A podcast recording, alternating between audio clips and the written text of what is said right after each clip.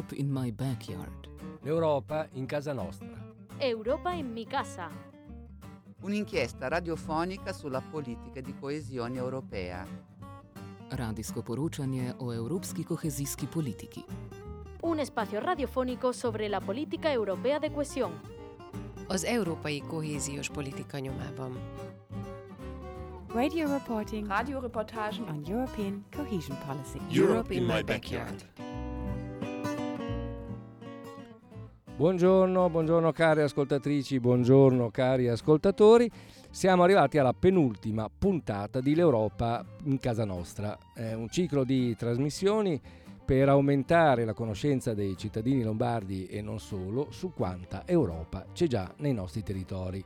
Interventi strutturali che intervengono nella nostra vita quotidiana e che ci permettono di mantenere in qualche modo gli standard qualitativi europei. Peraltro questo è l'obiettivo principale della politica di coesione europea, cioè quella di colmare o perlomeno diminuire il divario che esiste tra le diverse regioni d'Europa in tema di qualità dell'ambiente, del lavoro, dell'innovazione, della condizione economica e sociale. Oggi vi eh, raccontiamo l'ultimo dei 19 progetti scelti.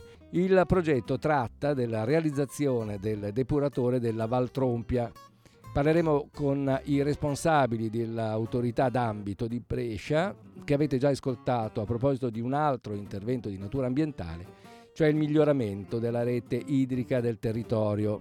Con me, come sempre, Luca Martinelli, giornalista esperto di coesione europea. Buongiorno Luca. Ciao Marco e un saluto anche ai nostri ascoltatori. Allora? Tutto bene, bella questa cavalcata, felice di arrivare diciamo, a chiuderla anche con un progetto a carattere ambientale. Sappiamo che l'Europa ha fatto molto per l'Italia nello spingere eh, il nostro paese a cercare standard o a raggiungere standard qualitativi più eh, adeguati, no? quindi anche per eh, evitare o per riuscire a rispondere a quelle che si chiamano procedure di infrazione, cioè a quei momenti in cui la Commissione in qualche modo sanziona l'Italia perché non riesce a garantire ai suoi cittadini i diritti di cittadinanza fondamentali. Nel caso eh, specifico appunto parliamo della depurazione delle acque. Siccome so che i nostri ospiti hanno molto da raccontare, se tu sei d'accordo io inizierei subito entrando Andiamo, nel merito andiamo. del progetto. Andiamo. Abbiamo in linea Bruno Bettinsoli, vicepresidente dell'autorità d'ambito, nonché sindaco di Lodrino. Buongiorno, sindaco o vicepresidente, come dobbiamo chiamarla? Chiami pure Bruno Bettizzoli che va bene. Grazie, buongiorno. Buongiorno. Eh, Beh, in an- maniera molto normale. Andiamo, andiamo con il vicepresidente, visto che il soggetto, Eh. l'oggetto della nostra trasmissione eh, riguarda lei eh, e eh, l'autorità d'ambito. Luca Martinelli, Marco, allora siamo qua a parlare di un tema molto importante che è la realizzazione di un impianto di depurazione in Valle Trompia. Eh, lo, lo chiedo anche a, a Bentizzoli, no? a, a Bruno, anzi lo chiamo, lo chiamo per nome, visto che ci ha chiesto di far così, eh, per eh, capire qual è l'importanza di questo intervento che ricordiamo è finanziato anche con i fondi della politica di coesione comunitaria. Bene, allora direi che l'importanza è, vuol dire, io l'ho chiamata tanti anni fa quando ero presidente della comunità montana, è una risposta di civiltà. La Valtrompia era sprovvista nel 2012, per ragioni che eh, mi chiederete, ve la spiegherò un po', ma eh, di uno, avendo già il collettore fatto fine agli anni 80, inizi 90, che da Brozzo di Marchino arrivava a Concesio, non era mai stato progettato, nemmeno immaginato, era previsto la- la- l'ampliamento del depuratore averziano, ma ovviamente quello non avveniva e noi eravamo arrivati nel 2012, quando arrivano ovviamente le- anche le sanzioni europee. Per cui non solo eh, non avevamo i depuratori, ma avevamo anche eh, ormai a- alle porte un- una- una- un'infrazione importante che era quella di civiltà, perché scaricare eh, eh, le fognature nel Mella non era certo né, né giusto e tantomeno civile. Questa è stata la, la ragione di- deli- del progetto che è nato in quegli anni, si è sviluppato e noi ci auguriamo che a fine di quest'anno cominci a funzionare. Ecco, questo penso che sia i tempi tecnici.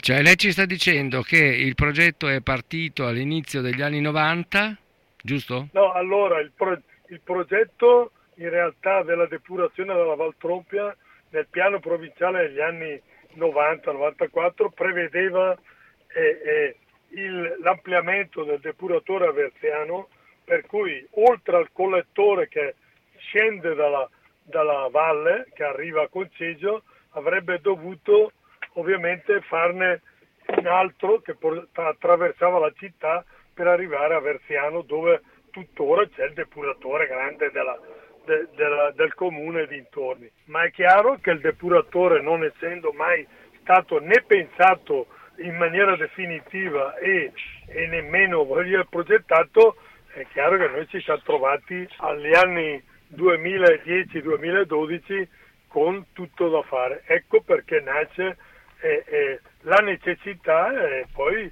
si individuò attraverso la collaborazione con la società, con i comuni, tutti, di farlo ovviamente a Colcegio e dove si, si sta realizzando ormai in fase, immagino, ultimativa. Ecco. Ecco, lei, lei, ha ricordato l'importanza di lavorare in rete, no? qual è la scala ottimale di questi progetti? No? E le, le, chiedo anche se è una cosa che tutti gli amministratori riescono a, a comprendere. No? Io le, le, dico, la storia della Valtropia, come tutte le valli, nasce a fine degli anni 60, quando lì i sindaci decisero prima di costituire le associazioni e poi la legge delle comunità montane nasce all'inizio degli anni 70 questo ha consentito ai territori delle valli, tutte le valli eh, eh, italiane, di costituire le comunità montane. È ovvio che, come tutte le cose, eh, c'è chi ha fatto funzionare bene, meno bene. No. Io credo che la Valtropia sia una delle comunità montane che abbia sempre funzionato proprio per la sinergia tra i comuni del fondo valle, che sono poi i comuni importanti che hanno le, le fabbriche, hanno i, gli abitanti e anche quei comuni piccoli, che del, eh, soprattutto che si trovano in alta valle.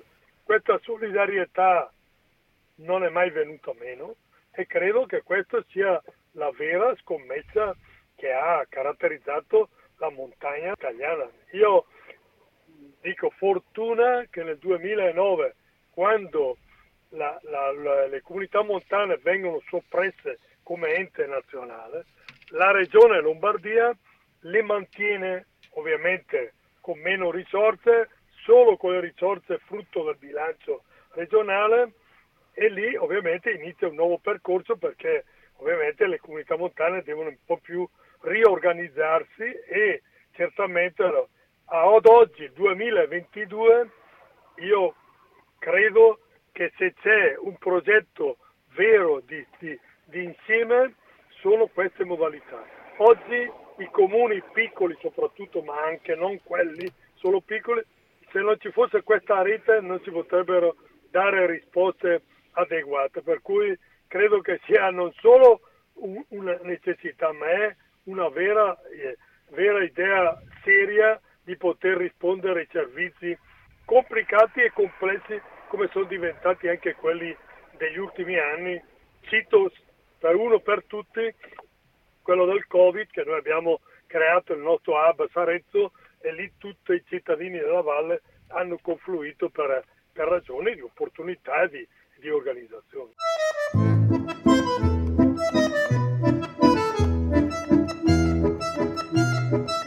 L'Europa finanzia progetti per uno sviluppo territoriale più equilibrato e sostenibile.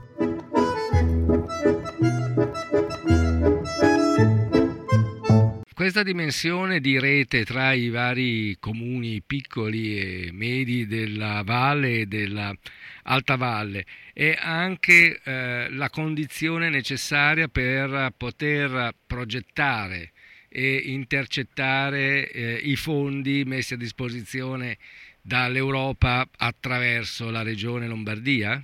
È chiaro che con questi fondi europei, quelli tradizionali, solo e quasi esclusivamente attraverso la comunità montana, parlo del nostro territorio, si riescono a intercettare risorse. Ormai la comunità montana in in collaborazione con gli amministratori, con i comuni, gestisce più di 16 servizi.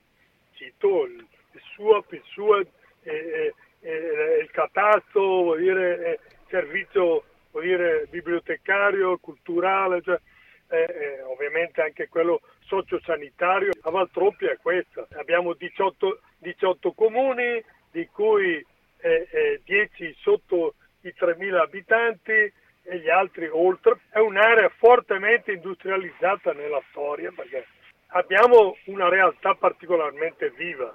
È chiaro che anche questo ha contribuito a che gli amministratori nel tempo avessero questa sensibilità di unire le forze. Questo del depuratore è un progetto che credo dati almeno 20 anni. Allora, il depuratore questo nasce esattamente, io ero presidente della comunità montana, no? nasce nel 2012 come eh. necessità. Eh. Mm. Ecco, questo, il collettore è stato realizzato agli inizi degli anni, collettore intendo dire il tubo che trasferisce i reflui dall'alta valle fino a, al depuratore. Il, il, invece il depuratore nasce nel 2012 attraverso ovviamente il lavoro con Atto, con la provincia, in collaborazione al comune di Brescia, ovviamente nasce in quel momento lì, ovviamente prima c'è un'evoluzione di come, in che modo, in che forma riuscire a realizzarlo e poi nel 2013-2014 comincia il progetto vero e poi c'è stato ovviamente anche dei ritardi dovuti per esempio a, alla necessità di, di, di, di, perché le aree utilizzate hanno avuto anche, eh, abbiamo ritrovato dei, dei materiali da, da, da, da, da bonificare, certo. conformi, ecco, da bonificare, abbiamo perso circa un anno e mezzo su questo. Mm-hmm. Per cui in realtà il progetto è tra il 2012 l'idea, il progetto vero 2015 e, il, e concludiamo 2022. Che ecco, questa so... è un po' la, la, la, la storia di storia. questo depuratore. La ringraziamo molto. Grazie. grazie a voi e buon lavoro. Gra- e un saluto ai vostri ascoltatori. Grazie, arrivederci, grazie. grazie. Arrivederci, arrivederci. arrivederci.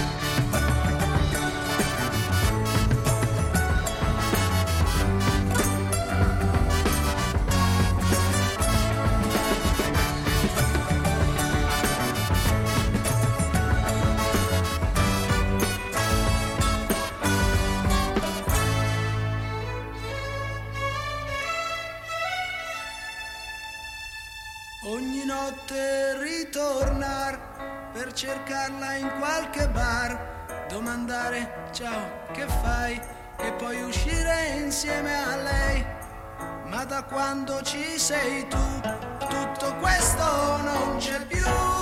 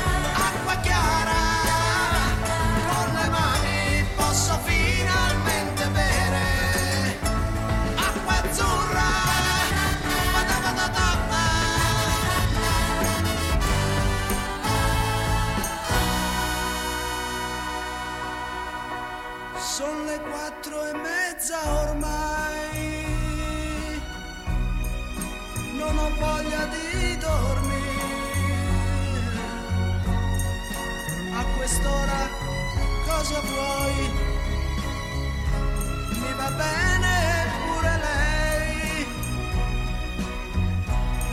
ma da quando ci sei tu, tutto questo non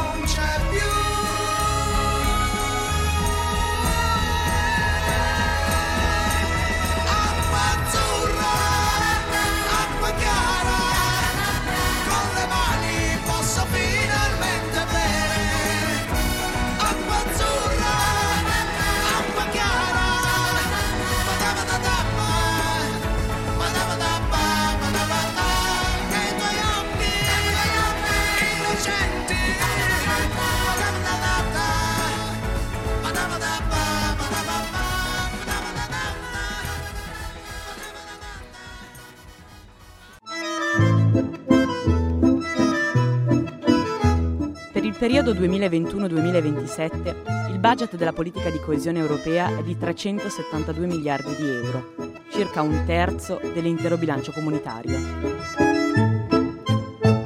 Abbiamo in linea ora Marco Zemello, direttore dell'autorità d'ambito di Brescia. Buongiorno. Buongiorno a voi e ai vostri ascoltatori. Lei è il direttore dell'autorità d'ambito e eh, noi avremmo piacere di mh, conoscere un poco meglio eh, la vicenda del depuratore che sta per essere realizzato, è in via di realizzazione, vero? Assolutamente è in via di realizzazione, anzi addirittura si ipotizza di concludere eh, con l'avvio del- dell'impianto entro la fine di quest'anno.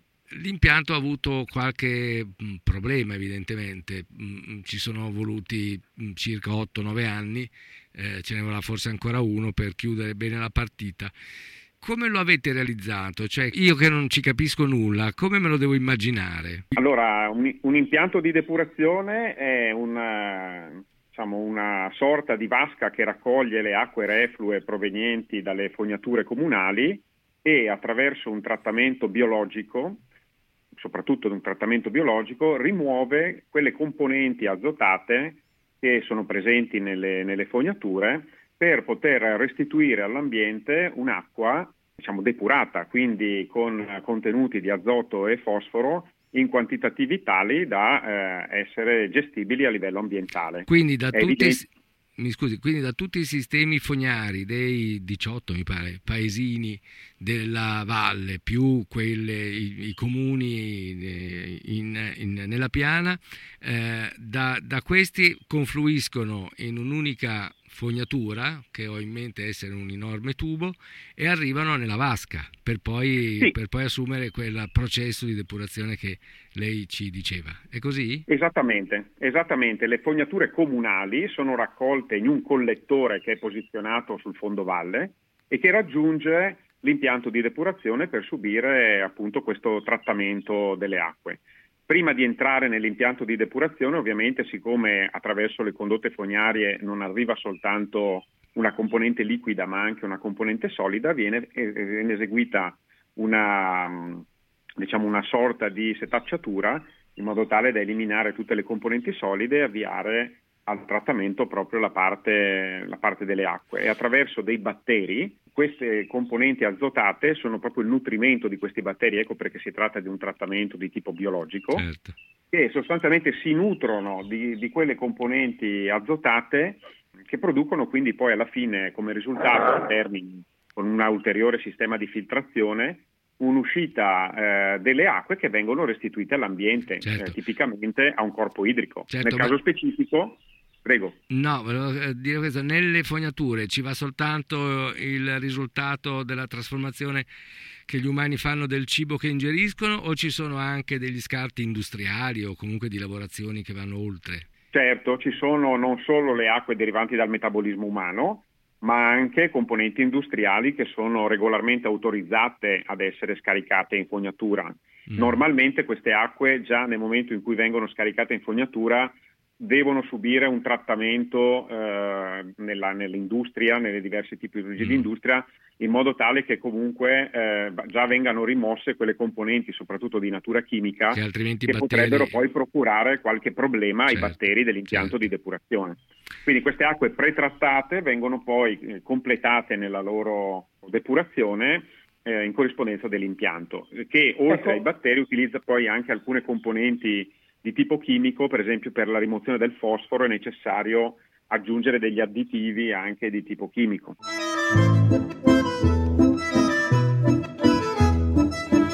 L'Italia riceverà nei prossimi sette anni finanziamenti per circa 42 miliardi di euro, la maggior parte destinati alle regioni meno sviluppate. Luca, a te. La intervistiamo no, nell'ambito di questa eh, trasmissione perché il progetto, eh, questo progetto è finanziato con i fondi della politica di coesione.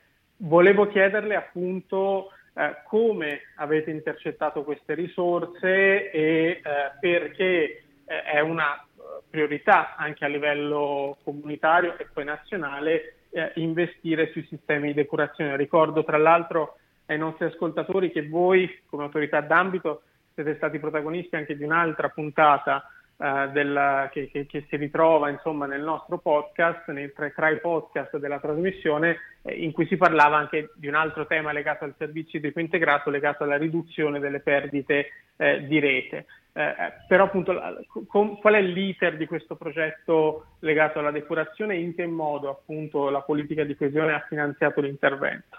Sì, allora questo, quest'opera qui rientra nel cosiddetto piano operativo ambiente che risale ancora al 2017, eh, attraverso il quale il Ministero dell'Ambiente e la Regione Lombardia hanno individuato una serie di interventi, eh, in particolar modo legati al trattamento al, delle acque reflue per eh, così, eliminare, per ridurre eh, quelle che sono le procedure di infrazione aperte presso la comunità europea. Quindi sostanzialmente eh, attraverso la messa a disposizione di una buona disponibilità di, di denaro si è eh, cercato di, dare, di, accelerare quel processo di realizzazione degli interventi che eh, era stato reso difficile negli anni precedenti anche proprio dalle difficoltà economiche e finanziarie. Qui stiamo parlando di un intervento, quello della depurazione della Valtrompia, che riguarda appunto tutta una valle che ha un importo complessivo superiore a 30 milioni di euro, dei 22 milioni di euro destinati eh, a questa tipologia di interventi,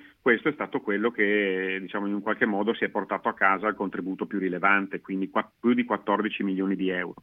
Mm. E questo è sicuramente una possibilità di realizzare le opere in tempi più brevi, proprio grazie all'apporto di capitale, e, e ha dato insomma, il via libera a, ad una serie di, anche di altre iniziative che eh, lato di Brescia che l'autorità d'ambito di Brescia aveva già individuato come prioritarie nel proprio piano d'ambito, proprio per cercare di recuperare quel deficit dal punto di vista depurativo che eh, attanaglia un pochettino la nostra provincia. E devo dire che negli ultimi anni, eh, oggi sono stato proprio questa mattina all'inaugurazione di uno dei depuratori che sono pure finanziati all'interno di questo piano operativo ambiente, che è il depuratore di Alfianello, un piccolo paese della nostra provincia al confine con la provincia di Cremona, e, eh, e si diceva appunto che grazie anche a questi contributi dell'Unione Europea eh, abbiamo ridotto il gap in pochi anni, insomma più di 10 depuratori sono stati realizzati negli ultimi, negli ultimi 5 anni e hanno reso possibile oggi il trattamento in comuni dove le acque delle fognature sostanzialmente si riversavano in ambiente senza trattamento. Avete avuto problemi con uh, questa mentalità tipica non soltanto italiana del ah certo il depuratore va benissimo però non nel mio giardino? Oh, questo è un tema che è assolutamente eh, delicatissimo e che riguarda tutti. Eh, questo depuratore non poteva che essere realizzato a fondovalle perché ovviamente le acque normalmente tendono ad andare da monte verso valle, ma eh, trovare una localizzazione idonea per questo depuratore, così come in tante circostanze, soprattutto quando si tratta di depuratori sovracomunali che quindi riguardano più comuni, individuare il comune che si fa carico anche per conto degli altri di depurare le, le fognature non sue non è mai, non è mai così facile. Certo. Devo dire che però ultimamente eh, sta aumentando anche la percezione della, e la consapevolezza che questi impianti di, di, trattamento non sono delle centrali nucleari o eh, degli impianti contro l'ambiente, anzi sono al contrario impianti che servono per il maggior rispetto dell'ambiente, che quindi sostanzialmente svolgono una, un impatto positivo sull'ambiente. Siamo riusciti quindi alla fine a, a condividere con il comune di Concesio il fatto che quest'opera potesse essere realizzata a beneficio di tutta la Valtrompia sul suo territorio. Luca, hai delle, un'altra domanda da fare al da, dottor Zemello? Non ho altre domande, tran- tranne magari chiedergli come è messa o come era messa la provincia di Brescia rispetto al resto della Lombardia e se ci sono altre situazioni in cui appunto si sta intervenendo perché la situazione legata alla depurazione, una delle tre componenti del servizio idrico integrato, era eh, appunto deficitaria. Sì, ci sono altre situazioni che sono in corse non solo nella procedura di infrazione ma anche nella sentenza della Corte di Giustizia che è intervenuta ad ottobre del 2021 e che ha sanzionato in Lombardia tutta una serie di agglomerati non ancora conformi alle direttive comunitarie e in buona parte questi sono sul nostro territorio. Come dicevo prima, molto lavoro è stato fatto, molte somme, molti soldi sono già stati spesi e oggi sicuramente la situazione è molto migliorata e molto probabilmente entro la fine del 2024 eh, nella nostra provincia non ci saranno più eh, comuni senza trattamento depurativo. Nel frattempo però sappiamo anche che eh, sono, ci sono nuove emergenze, l'ultima è quella legata anche alla siccità e quindi hanno spostato ulteriormente l'attenzione sul, sul, anche sulle risorse idriche, quindi sulla riduzione delle perdite, argomento che come si ricordava prima abbiamo già trattato. Volevo ecco. soltanto aggiungere in conclusione che questo è un impianto appunto che, sovracomunale che riguarda un territorio di quasi 90.000 eh, abitanti ed è eh, diciamo, un ulteriore eh, esempio di come eh, costruire depuratori di queste taglie grosse consenta di avere una maggiore efficienza depurativa anche per gli effetti legati appunto all'economia di scala, al punto che questo, come altri impianti bresciani, cito Rovato piuttosto che l'impianto di Torbole Casaglia, che hanno una taglia simile a quella del, del costruendo impianto di, di Valle Trompia, sarà, sarà, utile perché l'acqua depurata corrisponde anche, risponde anche ai requisiti voluti dall'Unione Europea per poter riutilizzare queste acque in uscita dagli impianti per, il, per l'agricoltura. E questo è molto importante perché il riuso di queste acque in agricoltura ovviamente va nella direzione di un risparmio idrico che oggi è assolutamente da perseguire. Era la domanda che volevo farle, perché quando ha citato la situazione attuale di estrema carenza di acqua, siamo quasi veramente in siccità, mi era venuto in mente di chiederle quest'acqua depurata che fine fa. Mi ha risposto. Perfetto. Molto bene, molto bene. Perfetto, grazie molto. Assolutamente vi ringrazio e vi saluto ovviamente e con voi saluto tutti i vostri ascoltatori. Arrivederci. Arrivederci. Arrivederci.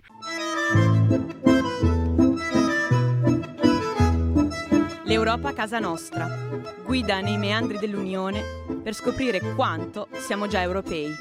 Ogni venerdì dalle 16 alle 16.30. Siamo arrivati alla fine della penultima puntata, la diciannovesima. Eh, venerdì prossimo ascolterete, se ne avete voglia evidentemente, l'ultima.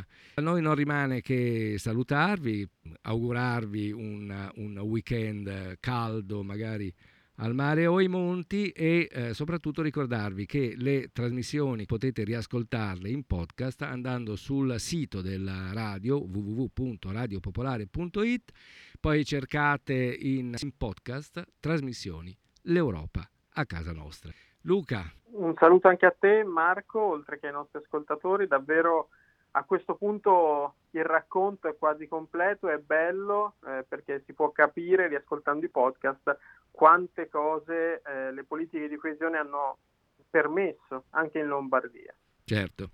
Bene, quindi con la sigla finale che sta facendo da sottofondo vi auguriamo. Vi salutiamo. Vi salutiamo e vi auguriamo un buon weekend. Arrivederci a tutti da Luca Martinelli e da Marco Di Puma. Trasmissione è parte di un progetto che ha avuto il contributo della Direzione Generale per le Politiche Regionali e Urbane della Commissione Europea.